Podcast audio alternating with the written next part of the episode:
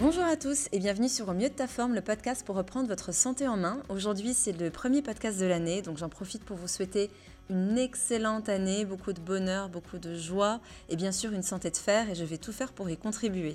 Aujourd'hui, je vous propose un podcast sur l'endométriose mais aussi sur les menstruations. Si vous êtes un homme, si vous êtes une femme, si vous êtes parent ou futur parent, c'est un podcast aussi qui va vous intéresser. Durant le premier épisode, je suis accompagnée de Peggy qui va nous expliquer un petit peu son parcours, qu'est-ce que c'est que l'endométriose, comment est-ce que ça se manifeste? Et puis comment est-ce qu'elle a fait pour se soigner? Et il sera suivi d'un deuxième épisode plus axé questions-réponses. Avant de commencer, je vous rappelle que mon podcast est soutenu par Régénérescence. Régénérescence est un blog et boutique en ligne spécialisée en remèdes naturels, alimentation et cuisine saine. Pour ma part, je suis une grande fan de leur complexe pure élimination qui me permet de drainer l'organisme, que ce soit après les fêtes ou à l'intersaison, car comme vous le savez, nos cinq organes d'élimination que sont nos émonctoires adorent qu'on prenne soin d'eux au début du printemps ou à la fin de l'été. Si vous souhaitez découvrir Pure Élimination ou tout simplement le site de Régénérescence, je vous mets les liens en descriptif du podcast avec un petit code promo. Et maintenant, place à l'interview. Coucou Peggy Coucou Comment tu vas? Ça va bien, merci. Peggy, tu es coach, tu es formée en yoga, en santé et nutrition, et tu me disais que tu accompagnes les femmes pour qu'elles soient mieux dans leur corps, mieux dans leur vie, que tu accompagnes le féminin. Et aujourd'hui, on va vraiment axer ben, sur, ton parcours, sur ce qui a fait que tu, que tu accompagnes les femmes aujourd'hui, et plus particulièrement sur l'endométriose. Mhm. Alors, avant de rentrer dans le vif du sujet, est-ce que tu peux nous partager ton parcours? Oui, bien sûr, avec plaisir. C'est un parcours qui a été douloureux, en fait, qui a commencé à 11 ans, avec mes premières règles, qui a commencé dans la douleur, même 10 ans et demi. Et je pense que comme pour plein de choses dans la vie en fait. Quand on, commence dans la douleur et dans la difficulté, on est obligé de se pencher sur ce qui se passe et c'est ça qui nous fait grandir et c'est ce qui est arrivé et c'est ce mm. qui a fait que je me penche là-dessus maintenant, que ça m'intéresse et que j'accompagne des femmes. Bien sûr, oui, parce que ça, tu l'as vécu dans la chair, donc tu peux être Exactement. que mieux placé. C'est ce qu'on disait en aparté l'autre jour, c'est que les premières personnes que j'ai reçues en cabinet, c'était des jeunes femmes qui souffraient d'endométriose. C'était assez dingue, parce que les trois premières personnes que j'ai reçues souffraient toutes les trois d'endométriose, mais je pourrais jamais être aussi experte que toi qui l'a vécu qui a eu mm. tout ce parcours qu'on va pouvoir détailler. Donc euh, c'est à la fois un parcours difficile et en même temps c'est une force aujourd'hui parce que tu es, beaucoup mieux placé pour comprendre ce que vivent les femmes que tu accompagnes. Mm. Mm. Tu as eu ces règles à 10 ans et demi. comment tu l'as vécu? Parce que j'imagine que tes amis ne devaient pas l'avoir autant aujourd'hui, notamment avec les problèmes de puberté précoce et de plus en plus de, j'ai envie de dire, de petites filles qui sont réglées. Euh, mais à l'époque, si je peux dire, parce qu'on est peut-être génération 80, toi et moi, c'était moins courant, j'ai l'impression, les règles très très jeunes. Comment tu l'as vécu? Comment ça s'est passé? Alors moi, je ne savais pas ce que c'était, j'en avais pas entendu parler. Euh, ma maman s'est excusée parce que, euh, plus tard, hein, quand on en a parlé, parce que bah, elle me disait qu'elle ne s'attendait pas à ce que ça arrive quand j'avais 10 ans. Donc, bah, elle n'avait pas prévu de m'en parler à ce moment-là. Mm. Et euh, ben voilà, j'ai vu du sang, j'ai eu très peur. Et en fait, euh, lié à cette réaction de peur et de me dire, oh mon Dieu, il m'arrive quelque chose d'horrible, ma maman a une réaction de maman, de dire, oh ma pauvre, etc. et de me mettre au lit avec une tisane, avec une bouillotte. Et, euh, et voilà, pour moi, c'est assez significatif parce que parce qu'après, j'ai appris que j'étais diagnostiquée bien plus tard avec l'endométriose, mais je me dis finalement, mes premières règles étaient liées au mot malade. Oui, tout à fait. Tout à fait. Et puis ce côté un peu paniqué, je suis désolée, euh, il t'arrive quelque chose qui, est, qui, est, pas cool, quoi. Alors qu'en fait, euh, la manière dont on aborde les choses, d'ailleurs, c'est, c'est vraiment un message qu'on a envie de passer, Peggy et moi, aujourd'hui, sur, en tant que parent, euh, si vous avez déjà des enfants, si vous avez déjà une petite fille ou en tant que futur parent, parlez des règles à vos, à vos, à vos petites filles en fait. Il n'y a rien de sale, il n'y a rien de tabou. Et plus ça va être amené de manière cool, plus elle va le vivre de manière cool. Tu es d'accord avec moi Je suis entièrement d'accord avec toi et c'est vrai que quelle que soit l'approche, et je sais que, que, tous les parents essaient de faire au mieux et de bien faire. Bien sûr. Et euh, c'était le cas pour ma maman, c'était le mhm. cas pour après. Je pense qu'en essayant d'un peu de rattraper le truc, de faire bien et en étant pris au dépourvu, j'ai mon papa qui m'a amené des fleurs en me disant que j'étais une femme. J'avais 10 ans et demi, c'est ah, quoi? J'ai pas. Mignon. Bah oui, 10 ans et demi, oui. oui. Non, moi j'ai envie encore de. De jouer au Barbie et puis de dessiner, de colorier et puis euh, et d'aller jouer dehors. Donc c'est vrai que, que c'est perturbant et mais c'est perturbant parce que c'est fait dans l'urgence. Alors que si on en parle clairement et euh, c'est pas waouh, il se passe ça, comment on réagit, mais si depuis, euh, depuis longtemps on parle de ça tout naturellement, que ce soit à nos petites filles, nos petits garçons, que que même on le dit, ben, j'ai mes règles. Euh, enfin, après, moi, c'est un peu aussi mon cheval de bataille, c'est d'amener les femmes à, se reconnecter à leur corps. Donc, on a nos règles, c'est de ralentir, c'est d'être avec soi, c'est d'écouter son corps.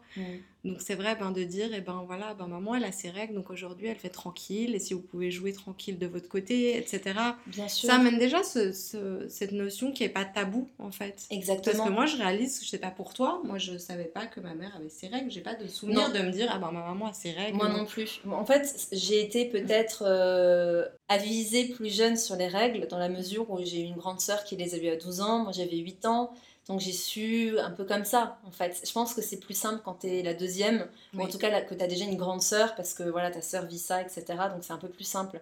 Mais euh, déjà, tu as mis le doigt sur un truc tellement important, c'est cette reconnexion en cycle et à nos rythmes naturels. On en parle de plus en plus aujourd'hui. Euh, merci au livre Lune Rouge qui aide beaucoup. Euh, merci aussi bah, justement aux personnes comme toi qui en parlent plus sur les réseaux, sur ce côté cyclique de la femme qui a très souvent été pointé du doigt par la société. Cette fameuse expression de oh t'as tes règles, il faut qu'on arrête avec ça aussi parce que c'est normal d'être cyclique. Et en fait, il y a beaucoup de femmes aussi que j'accompagne en consultation qui, à qui j'explique ça en leur disant c'est normal pendant les règles d'être dans une phase d'introversion, d'être dans une phase où on est un peu plus cool. Mais si on respecte ça, on va être encore meilleur dans les phases plus dynamiques du cycle, qui, qui, est souvent une phase qui suit les règles, et on va être beaucoup plus dans une énergie, dans, dans, la productivité, dans une énergie plus masculine, si je puis dire. Quand je dis masculine, c'est pas homme-femme. Mhm. On en reparlera tout à l'heure parce que tu es experte dans le sujet, mais euh, c'est déjà hyper important pour ça. Et puis l'autre point, bien sûr, c'est de le partager à ses enfants, parce que les enfants, en fait, ils peuvent tout entendre. Et je me souviens une fois, j'étais aussi euh, euh, avec un ami, puis il y avait sa petite fille de 8 ans et demi, puis je parlais des règles, il m'a dit Chut, j'ai pas compris en fait, parce que je trouve qu'il n'y a rien de plus naturel que les règles. Et si on leur explique, ben, c'est la meilleure façon mhm. que la petite fille qui va, qui va grandir soit avisée. Et ça me rappelle aussi une anecdote que, euh, que j'avais vécue en Jordanie. Euh, j'avais eu la chance d'être logée pendant une semaine chez des Jordaniens. Et au niveau de la culture, c'est euh, pour certains, ça peut sembler archaïque, mais c'est vraiment leur, leur, façon de faire et je respecte complètement. C'est que voilà, l'homme faisait tout pour que sa famille n'ait besoin de rien, qu'il travaillait, ramenait l'argent, etc pour le coup, je le voyais faire et traiter vraiment sa femme comme une princesse. Mais c'était la femme qui s'occupait de tout, de A à Z dans la maison, qui faisait la vaisselle pour tout le monde, qui euh, voilà, nettoyait les plats, etc.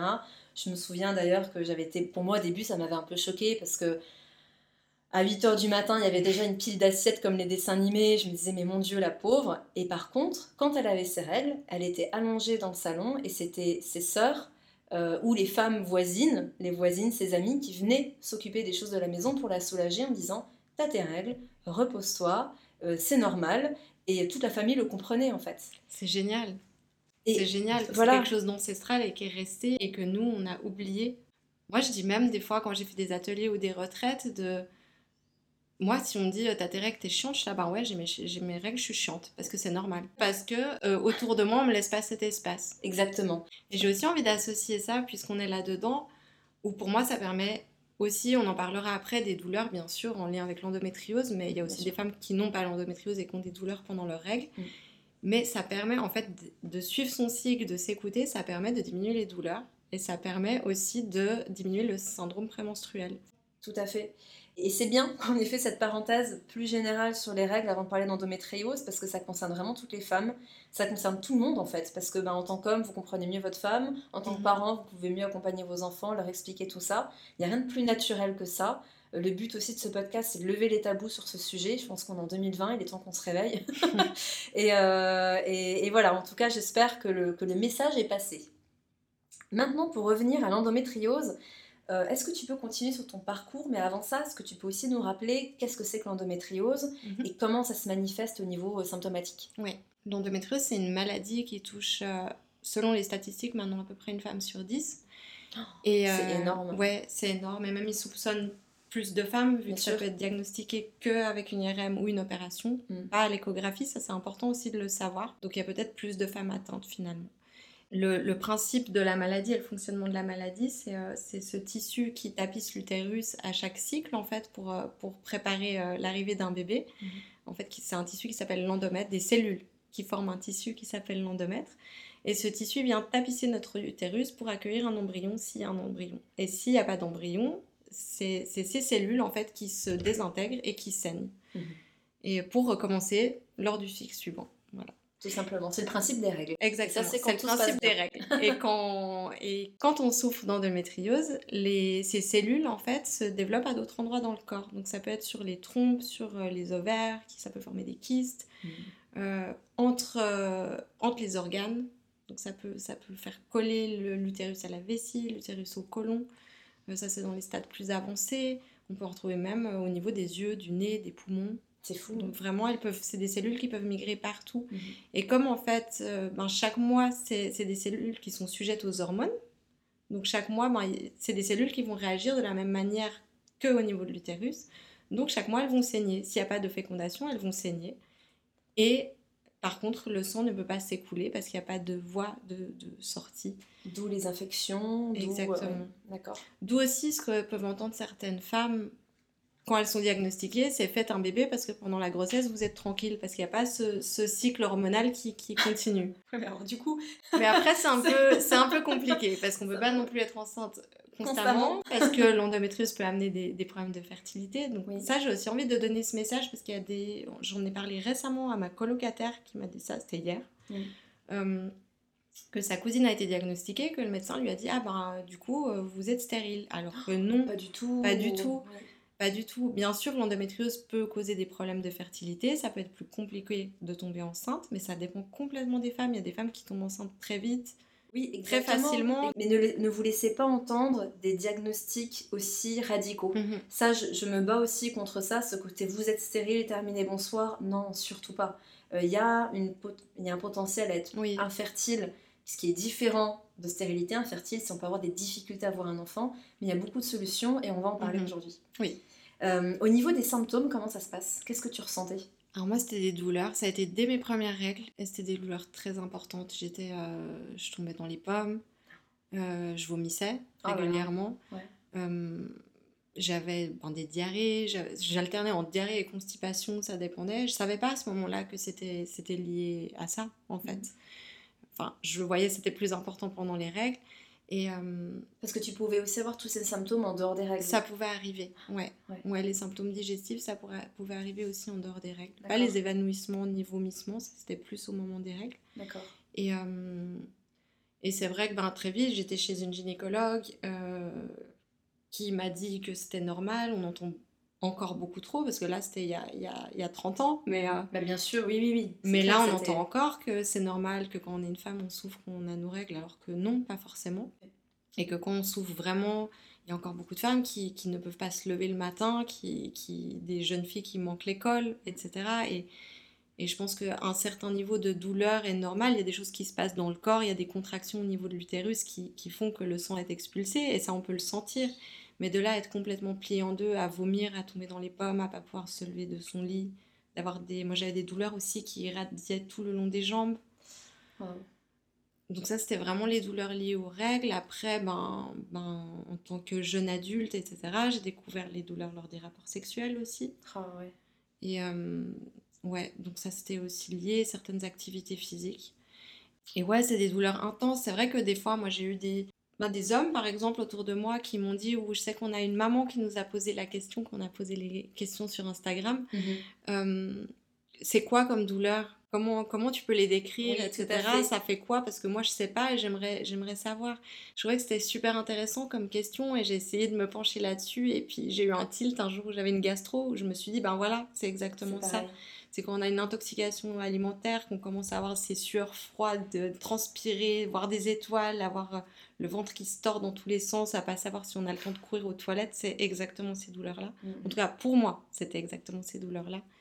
Et, euh, et sinon, j'ai aussi euh, des kystes récurrents aux ovaires. Et moi, là, c'était plus comme des points de côté quand on court.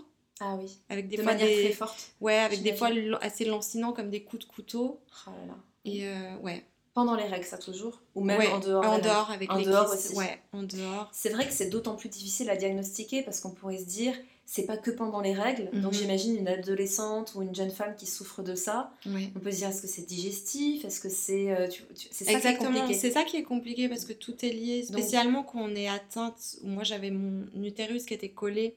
Oui, euh, ah au côlon.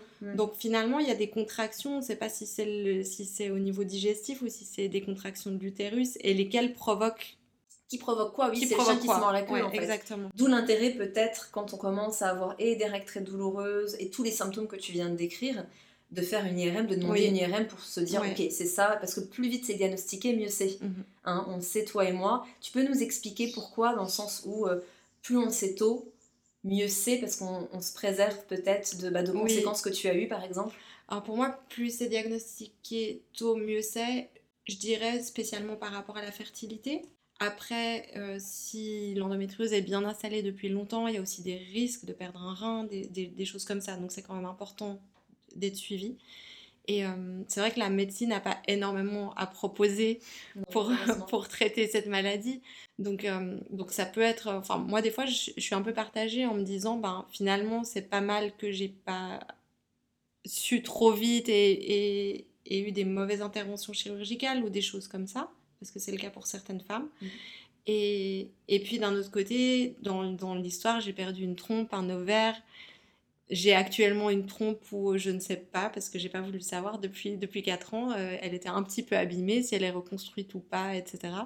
Mais euh, c'est des choses, c'est quand même, pour moi, c'est important d'être diagnostiqué pour préserver sa fertilité. D'accord. Euh, comment, toi, comment s'est passé ce diagnostic? Comment ça s'est passé le jour où on t'a dit ben, en fait, en effet, vous avez une endométriose. Euh, comment tu as mm. pu passer de j'ai des douleurs à ce que tu fais aujourd'hui et à pouvoir mettre un nom sur tes, sur tes douleurs alors il y a eu deux temps, il y a une anecdote que j'ai envie de raconter, parce que je pense qu'elle arrive à beaucoup aussi, c'est que le premier contact avec l'endométriose, c'est un article que j'avais lu et euh, où je me suis reconnue dans tous les symptômes. J'en ai parlé, j'ai pris rendez-vous avec ma gynécologue, je lui en ai parlé, j'étais au début de la vingtaine. Et euh, là, elle m'a dit, mais non, mais pas du tout, c'est une maladie qui est super euh, grave, vous n'avez pas du tout ça, vous avez juste des douleurs. Ah Donc voilà. Donc ça, et ça arrive souvent. Et bon, je suis repartie en me disant, bon, bah tant mieux, parce que parce que c'est une maladie qui fait peur, il y a plein de conséquences, et je mm. préférais qu'on me dise, bah vous n'avez pas ça plutôt que vous avez ça. Bien sûr. Et j'ai continué à gérer mes douleurs comme je pouvais, à avaler mes médicaments euh, en continu, mm. et, et à vivre ma vie comme ça. Jusqu'à mes 30 ans j'ai commencé à avoir. C'est venu en deux temps en fait, euh, en parallèle avec le syndrome du choc toxique à un tampon. Maintenant j'en souris parce que je me dis finalement tout ça fait que je peux accompagner plein de choses et, Que, je suis sensible à la, La vie est bien faite. Alors dit comme ça, ça paraît très bizarre que je dise ça, mais en fait mhm. on, réalise, surtout quand on est thérapeute, qu'on vit à répétition des choses pour qu'on devienne expert dans une thématique et mieux accompagner les gens derrière. C'est complètement dingue et je pense que les thérapeutes qui nous écoutent savent de quoi on parle. Et toi, ça a toujours été cette sphère uréno-génitale ouais. Ou, parce que ça aussi, euh, les problèmes de tampons, de serviettes dans lesquels il y a des pesticides et autres composants euh, dramatiques pour la santé, euh, ça, ça a fait un gros boom. Peut-être plus sur les réseaux sociaux parce que évidemment, c'est pas la télé qu'on va vous en parler, il faut pas se mhm. leurrer. Et euh, été... qu'est-ce qui s'est passé? Tu peux nous faire une petite parenthèse sur oui, je fais une petite parenthèse parce que c'est important. J'ai euh, eu un jour, j'étais au travail, j'ai commencé à avoir beaucoup de fièvre et sans aucun autre symptôme en fait. Mais euh, je claquais des dents, j'avais des frissons, je suis rentrée chez moi. Le soir, ça passait pas du tout, même avec des, des, médicaments en fait, la fièvre descendait pas. J'ai appelé un médecin et j'ai eu la chance de tomber sur un médecin super compétent qui m'a posé plein de questions. Il n'y avait aucun symptôme, donc il, a, il allait repartir en me disant je sais pas. Et en fait, euh, tout d'un coup, il me dit Ah, mais attendez, est-ce que vous avez vos règles? Et je dis Oui. Il me dit Est-ce que vous portez un tampon là maintenant? Et je dis Oui. Il me dit Allez tout de suite l'enlever. Et là, il m'a dit C'est peut-être le syndrome du choc toxique. Donc, si ça continue, la fièvre continue, vous partez tout de suite à l'hôpital. Et si ça, ça s'arrête, vous saurez que c'est ça et mettez plus de tampon. Et en oh fait, la fièvre s'est arrêtée le lendemain. C'était OK. C'est dingue hein, quand tu y penses. Alors aujourd'hui quand même, euh, pour rappel, parce que tout de suite je pense qu'il y a des mamans, des jeunes filles, des femmes qui nous écoutent, il y a un milliard de solutions. Complètement. Et en plus qui sont dix fois plus confortables. Moi, plus confortables, plus, beaucoup plus écolo que ces daubes euh, mhm. qui sont blindées de produits chimiques, qui sont blanchis avec des solvants, je sais même pas quel autre truc, je veux même plus savoir ce qu'il y a dedans. Mhm. Il y a la cup, il y a les serviettes euh, en tissu lavable, c'est hyper pratique, moi j'en utilise aussi. Euh, il y a euh, les, culottes, Ouais, tu m'en parlais aussi l'autre fois, les culottes. Ouais, moi j'adore. Super. C'est génial. Et ils font, maintenant il y a des marques qui font des culottes pour les ados, ah, des trucs chouettes, ouais. C'est nous et nos comportements, nos dépenses, nos achats, etc., mhm. qui vont changer les offres qu'on aura. Moins il y aura de personnes à acheter ce genre de produits toxiques pour notre santé, moins on nous en proposera et plus il y aura des produits de qualité en fait. Donc quand il y a des alternatives aussi chouettes, c'est ça. Toi, toi c'est ce Mhm. que tu utilises Oui. Les euh, cups, serviettes ou que la, la culotte mensuelle? La culotte menstruelle et puis la cup si, euh, si Oui. j'ai une journée plus active, etc., que je dois sortir. Mais j'essaye de, ben, de rester en plus en lien avec mon cycle. Donc c'est vrai que les jours où j'ai mes règles, j'essaye de ralentir, Mhm. d'être un maximum à la maison, d'être tranquille. Donc à ce moment-là, j'utilise les, les culottes. D'accord. Et euh, donc voilà, et deux mois après, le mois d'après, ben, j'ai bien respecté. Bon, j'avais des, des serviettes hygiéniques pas top non plus à ce Oui. moment-là, Ouais. mais pas de tampon. Et le mois suivant, j'ai remis un tampon parce que j'y ai plus pensé, c'était un peu anecdotique finalement. Bah hop, ça a été, et là, tout d'un coup, ben hop, j'ai mes règles. Je partais en week-end, j'étais ah, ben, tampon, et, et voilà. Et la fièvre a recommencé. Je renlève mon, tampon. J'ai passé une nuit, ça allait. Et le lendemain, j'avais encore de la fièvre. Et en fait, ça faisait aussi deux jours que j'avais cette espèce de point de côté. Mais ça, je, je savais pas trop ce que c'était. Je me disais, je commence à avoir mal, c'est bizarre. Et, euh, là, je suis allée à l'hôpital. Mm. Parce que je me suis dit, ben, la fièvre baisse pas. Et ce médecin m'avait dit, si jamais. Donc voilà, je pensais que c'était ça. Ouais. Et finalement, c'était un kyste à l'ovaire qui s'était rompu. J'ai été opérée, mais en, en fait, je suis arrivée à l'hôpital. Je crois qu'une heure après, j'étais au bloc. Ah oui, bah oui, oui. Hyper, euh, ouais. C'est des prises en charge qui doivent être hyper rapides. Tu le disais, si une femme souffre de ça, point de côté, fièvre, Ouais. faut, faut pas traîner. Non, faut pas traîner. Mm. Faut pas traîner, vraiment pas. Et euh, donc là, j'ai été opérée. Et le lendemain de l'opération, on m'a annoncé que j'avais l'endométriose. Ah oui, c'est comme ça qu'ils ont Ouais. vu. C'est comme ça qu'ils ont vu. Mm. Et euh, je suis repartie de l'hôpital avec un petit dépliant qui m'expliquait le basique de qu'est-ce que c'est l'endométriose et ce que je peux faire. Et trois mois après, c'est revenu. Donc de nouveau un kyste, de la fièvre, euh, enfin les douleurs, de la fièvre. Je suis retournée à l'hôpital, j'ai été réopérée. Et là, j'ai un médecin qui m'a prescrit en fait une piqûre, un traitement qui, qui imite la ménopause, donc qui coupe toutes les hormones. Euh, avec le projet trois mois plus tard de bien m'opérer parce que, parce que comme c'était des opérations d'urgence, c'était pas préparé. Donc là, c'était le temps de faire une IRM, de voir exactement là où il faut opérer et de faire cette opération. Quand ils opèrent, le but c'est quoi? C'est d'aller voir s'il y a d'autres kystes et de les enlever avant qu'ils pètent Est-ce que Mhm. c'est d'aller euh, aussi enlever peut-être bah, tout ce sang séché, etc. Ouais. Comment, Est-ce que tu peux nous en dire plus sur l'opération? Tu sais exactement Ouais. ce qui se passe? Oui, oui, oui. Ouais, quand ils opèrent, alors il y a, y a différents types d'opérations. Il y en a une qui est d'investigation pour diagnostiquer. Donc là, c'est des tout petits trous, hein, c'est pas une ouverture du ventre. Moi, j'ai jamais, euh, j'ai vraiment des- jamais eu de Non. cicatrice Ça, c'est la Enfin, magie de la médecine hein. cicatrices. Wow, ouais. Donc ça, c'est une intervention courte qui est pour regarder en fait l'intérieur. Après, ils utilisent la même technique justement pour enlever des kystes ou enlever des, des lésions, des tissus, etc. Mm. Et euh, et il y a différentes formes de chirurgie, ça c'est bon de le savoir. La meilleure, c'est la chirurgie par excision. Moi, j'aime bien comparer avec l'épilation. C'est un peu le... J'aime bien trouver des images pour expliquer aux gens. Ouais, c'est super. Et c'est comme s'épiler au rasoir ou alors avec la cire ou un épilateur électrique. Donc il y a une méthode qui est, euh, qui, qui est plus superficielle et qui est la méthode qui est utilisée à 80% en France. Et comment elle s'appelle cette Et méthode? est, euh, c'est l'ablation, qui est faite aussi avec le laser, mais là c'est plus d'enlever en superficie. Et tous les, tous les chirurgiens peuvent la faire. Ah, Ce qui fait que c'est pas des spécialistes de l'endométriose en général, c'est des gynécologues qui n'ont pas été formés à, à finalement déceler toutes les lésions. Parce que l'endométriose, ça peut être des couleurs de peau différentes, enfin de tissus différents, donc il y a beaucoup de subtilité et des fois ils passent à côté. d'accord. Ce qui fait que souvent on entend aussi que ces opérations, elles font flamber la maladie qui revient très vite derrière. Et c'est souvent avec cette technique-là. D'accord, c'est très bon de le savoir ça. Très oui, très bon. c'est super important. Et la technique qui est par excision, c'est qu'il y a un tissu sain qui est enlevé avec, donc il creuse plus pour vraiment enlever les tissus d'endométriose, mais être sûr qu'il ne reste plus aucune cellule. Et tu as une technique pour trouver le chirurgien qui pratique ça? Est-ce qu'il y a des sites ou est-ce que Ouais, sur les groupes Facebook, il y a, il y a Ah. les, les informations qui circulent. Il y a l'association Endo France aussi qui a une liste de médecins, mais je suis pas sûre que ça soit spécifié. Oui, Ouais. dans tous les cas, au cas où, si euh, voilà, vous devez vous faire opérer ou que vous voulez vous faire opérer, Ouais. renseignez-vous sur le type de Oui. chirurgie. C'est super point. Ouais. Merci beaucoup de nous avoir Ça partagé ça de- aussi. parce qu'il y a des femmes qui font des dizaines de chirurgies et qui retournent tous les deux ans.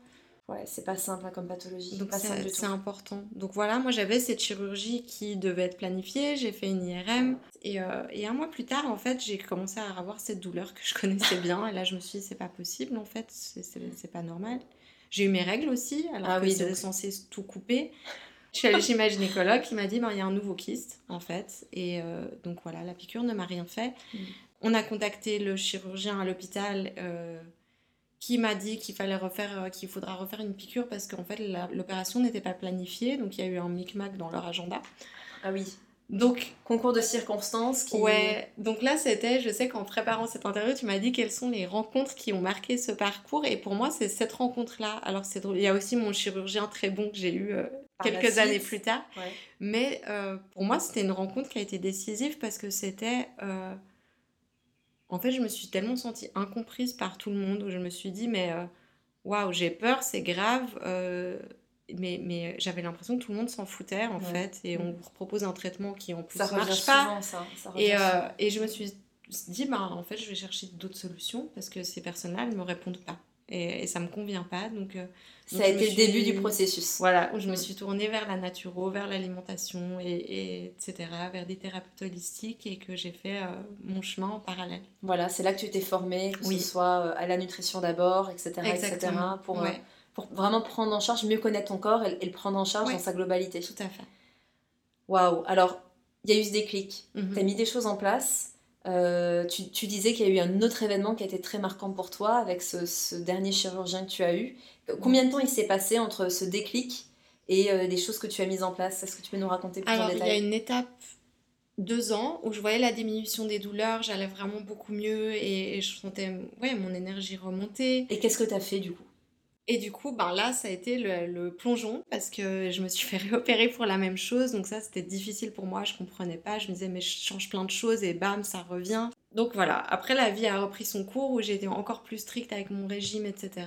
Et, qu'est-ce que tu as mis en place? Il y, il y, a des points clés où tu t'es dit, waouh, en changeant tel ou tel aliment ou en mettant telle chose en place, j'ai vraiment senti une diminution des symptômes. Ouais, pour moi, les produits laitiers, clairement. Ah oui. Le gluten aussi, mais un peu moins. D'accord. Ça, je, me suis, je m'en suis plus rendu compte en réintroduisant. Je précise d'ailleurs mhm. que très souvent dans les régimes d'éviction, en fait, ce qui se passe, c'est qu'au début, on ne sait pas trop qu'est-ce qui nous fait euh, du mal, entre guillemets, ou qu'est-ce qui peut en fait aggraver nos symptômes.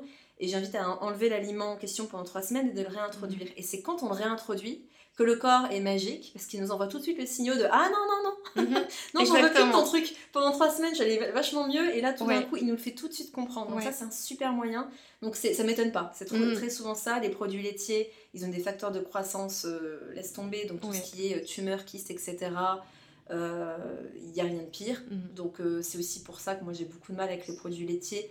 Ça doit pour moi être un produit exceptionnel. On en mange de temps en temps parce qu'on aime bien, mais pas quotidiennement.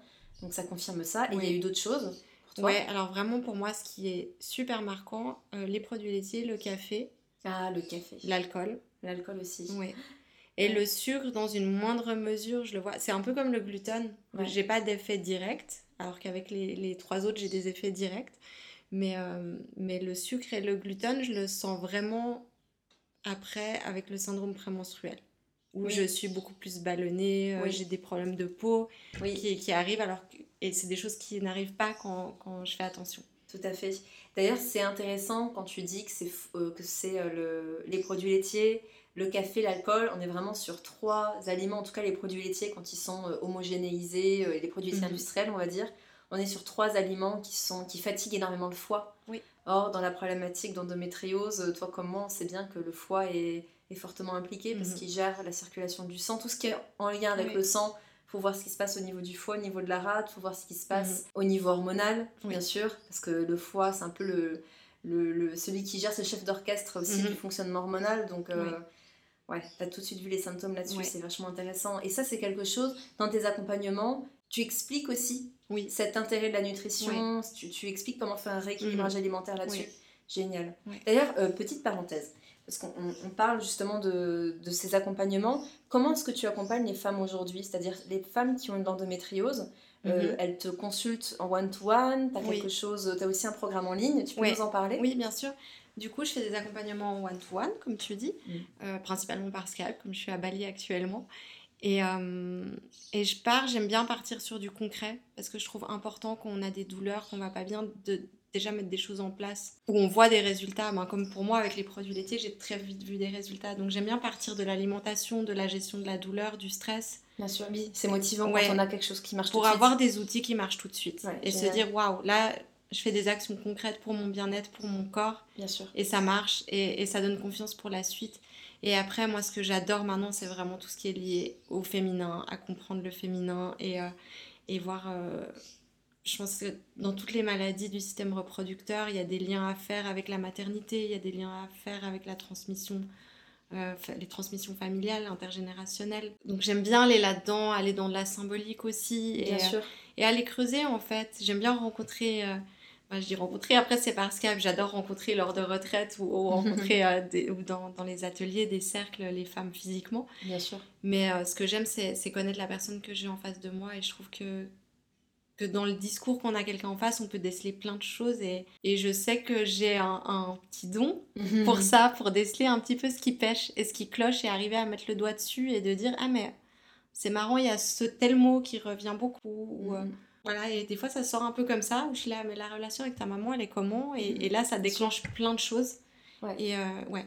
C'est c'est bien que tu parles de ça. Ça me fait rebondir sur ta deuxième expérience dans ton parcours personnel. Mhm. C'est-à-dire qu'au début, il y a eu un parcours qui a été très médical, mais très axé aussi avant tout sur l'hygiène de vie. Parce que suite à ce premier déclic que tu as eu, tu as dit Ok, en fait, stop, maintenant mhm. je veux comprendre mon corps, je me former en nutrition, je vais mettre des choses en place. Mais tu disais que dans ton accompagnement, tu fais aussi très attention à cette symbolique, à ce lien qu'il y a avec la maternité, avec la mère, avec ce qu'on transmet, etc. On va en parler juste après. Mais ce qui a fait que tu es arrivé à ça, c'est aussi parce que dans ton parcours, tu as vécu quelque chose en lien directement avec la maternité. C'est comme ça que tu as rencontré mm. ce deuxième chirurgien qui a qui t'a beaucoup aidé. Tu, veux bien nous partager cette expérience? Oui, oui, oui, bien sûr. Je, je trouve que c'est important parce que je sais qu'il y a énormément de femmes qui vivent ça et, et que c'est des choses dont on parle pas beaucoup. Pareil que les règles, on commence à en parler sur les réseaux sociaux, mais c'est quand même des sujets assez tabous, ce qui est fertilité. Mm. Après tout ça, alors bien sûr, j'avais entendu ce truc que la grossesse, ça peut mettre en pause. Et puis j'étais avec... Euh, avec mon compagnon, on s'est dit, ben, euh, ben, on va pas euh, attendre 3-4 ans avant de se dire on fait un bébé, vu, vu ce que les médecins me disaient. Euh, Bien sûr.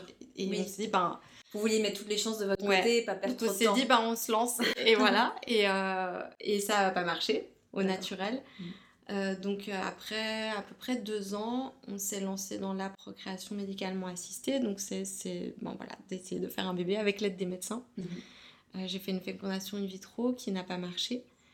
Et après ça, comme c'est souvent le cas, on m'a proposé de rempiler tout de suite deux semaines après. Ben hop, prochaine, euh, voilà, prochain cycle, euh, prochaine fécondation in vitro programmée, on y va, on enchaîne. voilà, dans un mois, on remet ça. Et là, pour moi, ça, ce n'est pas juste. Déjà parce que les... pour nous deux, en tant que couple, ça a été une épreuve difficile. J'imagine, oui. Euh, c'est vrai que moi j'étais tellement dans l'habitude finalement de ces douleurs, d'anticiper. Je suis quelqu'un d'assez de, anxieux quand même et, qui assez contrôlant. Ça c'est quand même un lien aussi avec l'endométriose. Donc j'avais prévu aussi, j'avais prévu que ça marche. On s'était dit bon, on se met dans la tête que ça va marcher, que c'est ok, même que je suis enceinte tout de suite et, et, on est content. Mhm. Mais pour mon conjoint ça avait été beaucoup plus difficile d'accepter que, que ça n'ait pas marché. C'est quelqu'un qui réussissait tout ce qu'il entreprenait, qui est très rapide dans ses décisions, dans ses projets. Et là, tout d'un coup, d'avoir fait tout ça et qu'on dise Ah ben non, euh, c'est très très difficile. C'est un échec difficile à vivre pour lui aussi. Et je crois que pour les hommes, c'est aussi très difficile parce que, mm. parce que moi, j'en avais parlé à mes amis, à, ma famille, mais lui, pas du tout. C'est vraiment un sujet qu'on n'aborde pas autour d'une bière avec nos amis. C'est d'autant plus complexe. Aussi pour ça que, en début de ce podcast, je vous disais que ça intéressait autant les hommes mm-hmm. que les femmes parce que je vous souhaite, en tout cas les hommes qui, qui, qui nous écoutent actuellement, de de pas vivre ça. Je vous souhaite vraiment que tout se passe bien. Mais si ça devait arriver, et surtout si l'un de vos proches doit vivre ça, c'est tellement important.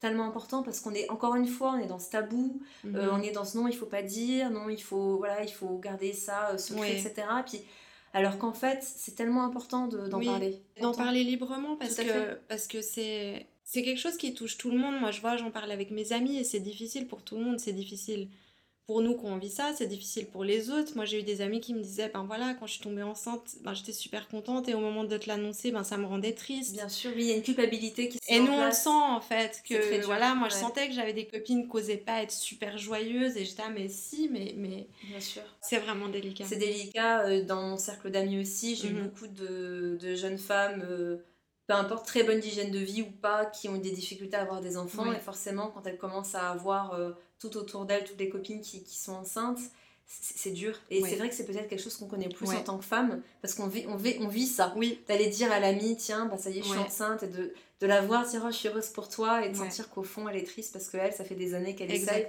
C'est tellement délicat, mais encore une fois, plus on met des mots sur les choses, mieux c'est. Oui. D'ailleurs, ça me fait penser que, que hum, la maman de mon filleul, qui est un petit garçon de deux ans maintenant, quand elle m'a annoncé sa grossesse, elle était enceinte de 15 jours. Elle, elle, avait fait son test de grossesse le jour avant. Donc, elle m'a annoncé, elle annoncé sa grossesse. Et, euh, et, là, on peut se dire, bon, on est des amis très proches, elle le dit, mais en fait, elle l'a dit à tout le monde. C'était tout le monde est au courant, les voisins, je suis enceinte. Elle a eu mes nombres de remarques de mais tu peux pas le dire aussitôt, etc.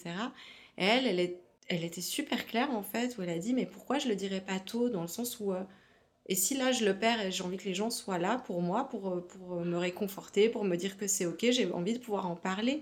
Donc je sais qu'il y a un risque les trois premiers mois, mais, mais pourquoi ne rien dire et perdre mon bébé et être toute seule à pleurer dans mon coin et... Exactement. Je suis tellement d'accord avec ça dire les choses parce qu'en fait on est, on est des êtres humains, on est fait pour vivre euh, en société, en communauté et aussi bien dans les beaux moments que dans les moments difficiles.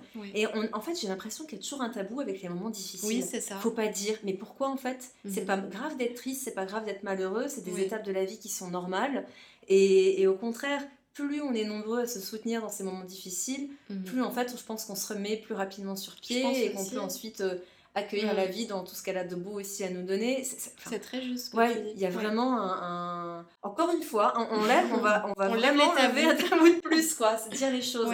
Je trouve ça génial qu'elle ait dit mm. ça. Tu vois, j'avais jamais pensé avec cette vision-là de se dire, bah, après tout, si je le perds, bah, je vous en parlerai, vous serez là pour me soutenir et j'aurai besoin de vous dans ces moments-là, mm. quoi. C'est tellement juste, tellement juste.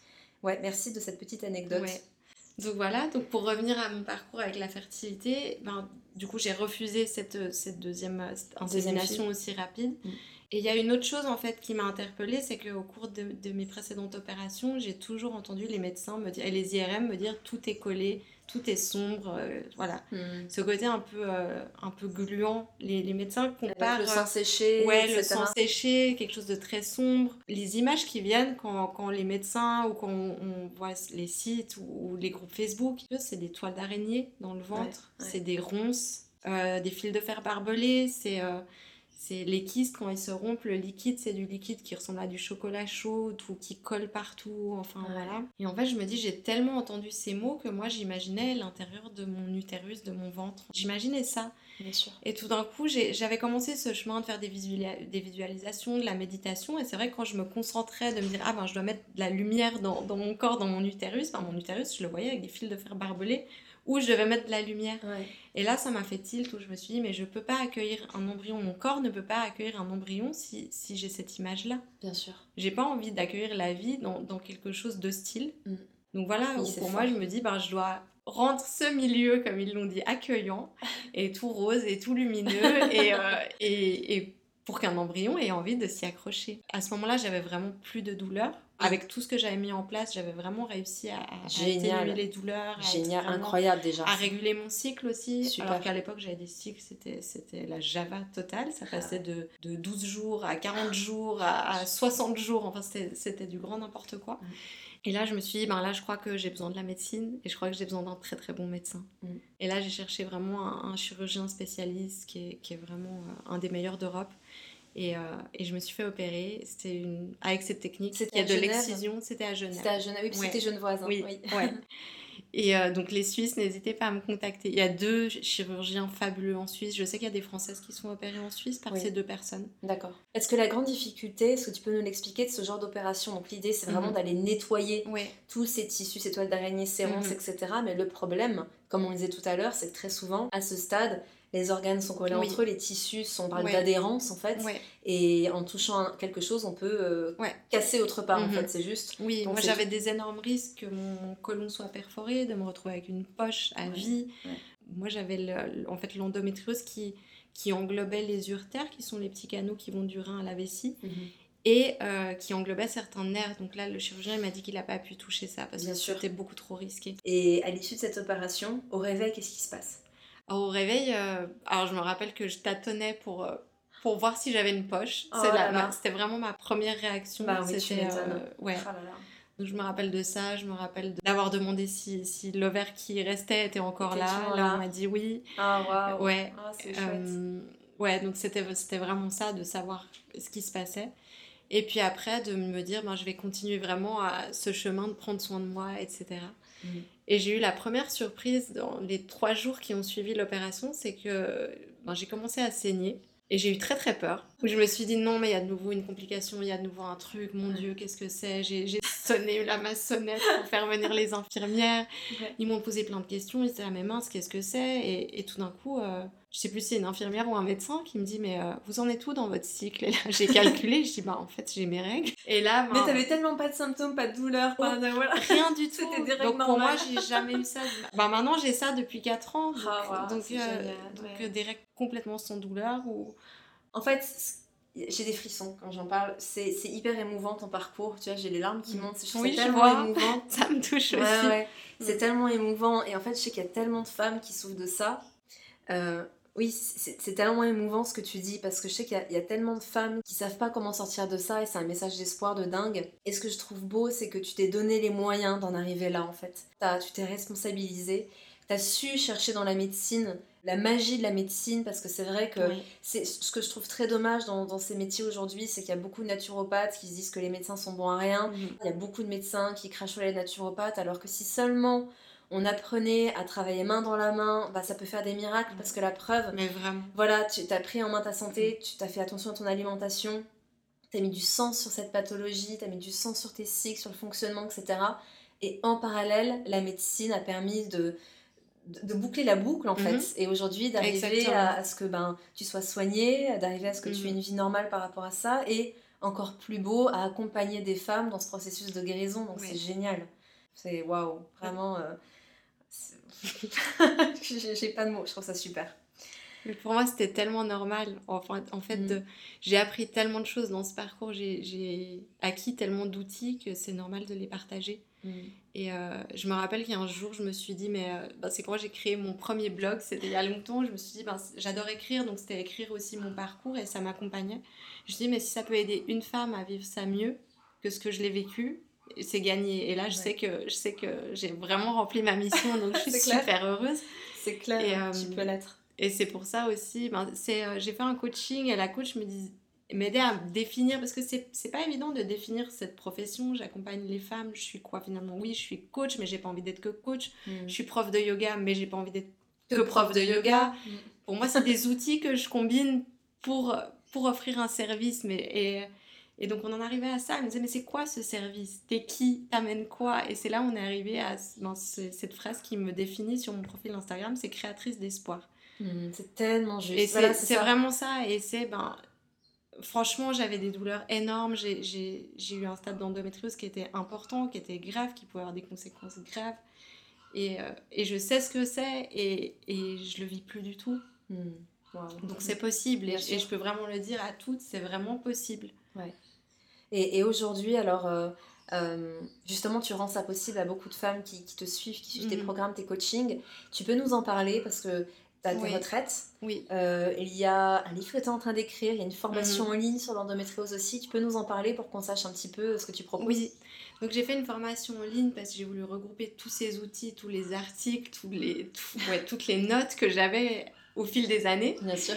Donc c'est comme ça que j'ai créé ce programme en ligne. Qui et est euh, Vivre l'endométriose en, en, douceur. Il y a 12 chemins, donc c'est 12 modules à explorer. Super. Et, euh, et qui permettent en fait de vivre mieux, d'atténuer les douleurs et de, de, mieux se connaître. De mettre en place progressivement ce que tu as appris durant ces presque dix années en fait. Oui, donc je dirais il y a une moitié du programme qui est très concrète, mhm. avec des outils concrets. L'autre moitié, pour moi c'est concret aussi, mais ça peut paraître moins concret pour, pour d'autres personnes, mais où c'est plus autour du féminin et, euh, et autour euh, justement de ces transmissions, etc.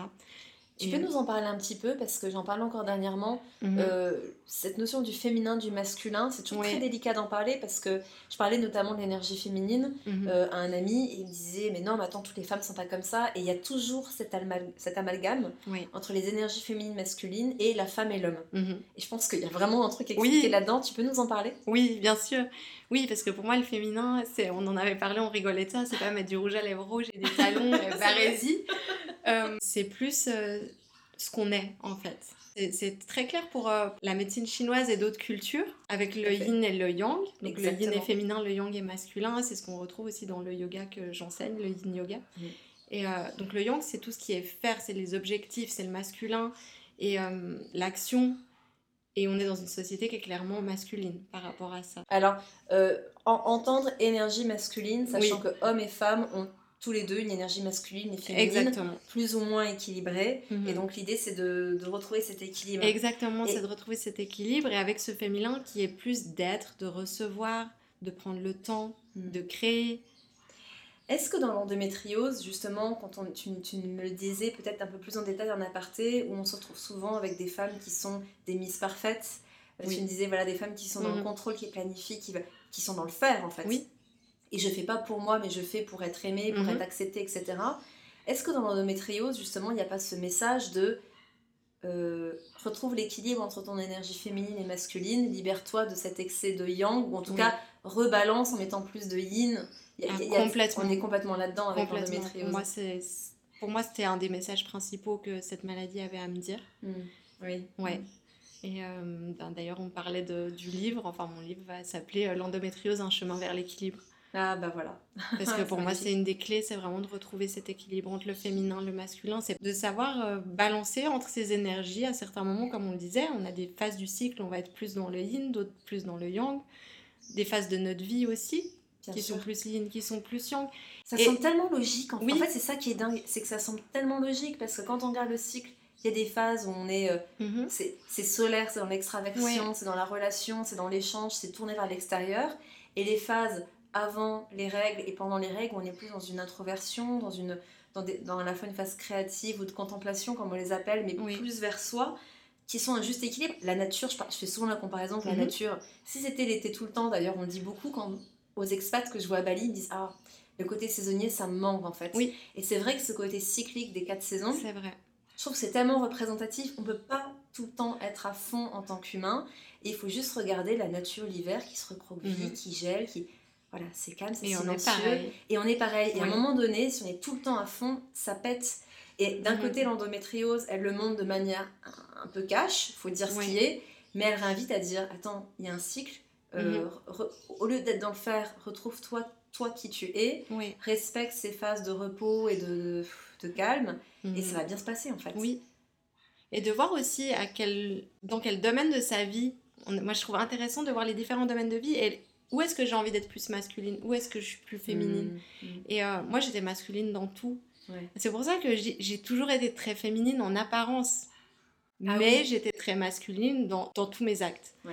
Donc c'est un leurre d'avoir une fille qui a l'air très douce, très féminine, etc. Mais comme je dis, je contrôlais tout. Donc c'était dans mon couple, dans, dans, dans la manière dont on vivait, d'organiser les semaines, les journées, les vacances, les... etc.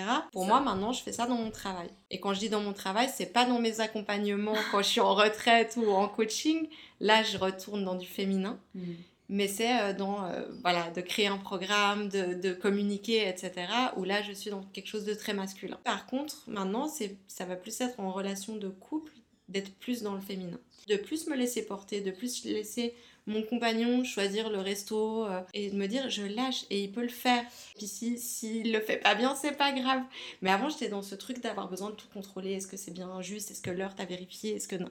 Je pense que c'est la plus grande problématique aussi des couples aujourd'hui, c'est que les femmes, sans parfois se rendre compte, sont dans une énergie masculine euh, mhm. démultipliée, c'est-à-dire que leur énergie féminine est toute petite.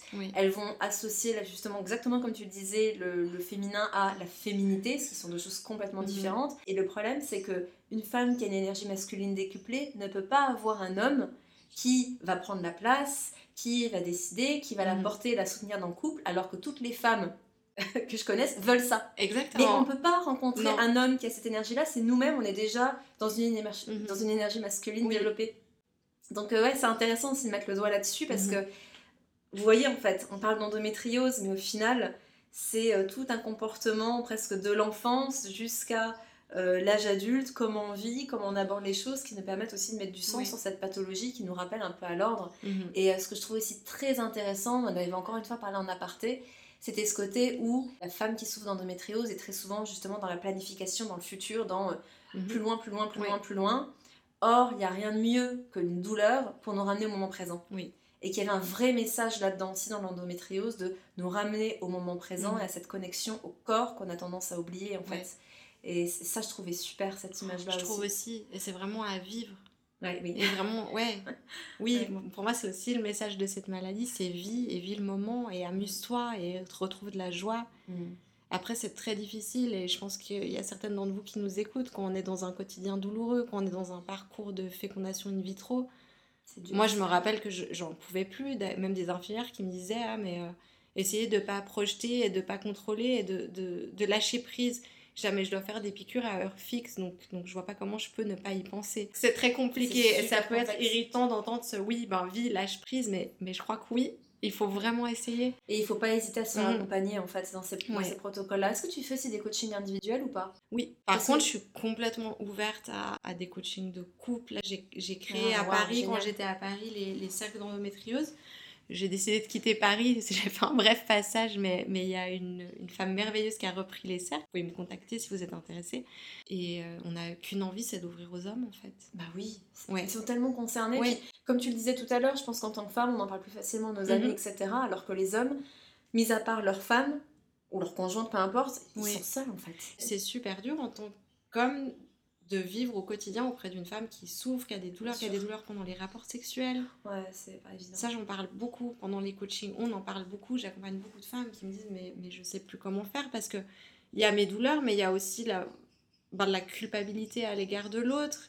Il y a beaucoup de culpabilité dans ces couples-là. Hmm. Autour de la fertilité, autour de la sexualité, autour de la douleur, de la part de l'homme de ne pas pouvoir soutenir la femme qu'ils aiment et de pas savoir quoi faire et comment faire, de plus savoir. Et puis de la part des femmes, ben, de ne pas arriver à, ben, à procréer, à, procréer de pas prendre du plaisir Exactement. j'imagine. Ouais, il y a vraiment quelque chose à faire là-dedans. C'est une très bonne mhm. idée, je pense. Ouais. C'est où, où, les hommes sont intégrés. Mhm.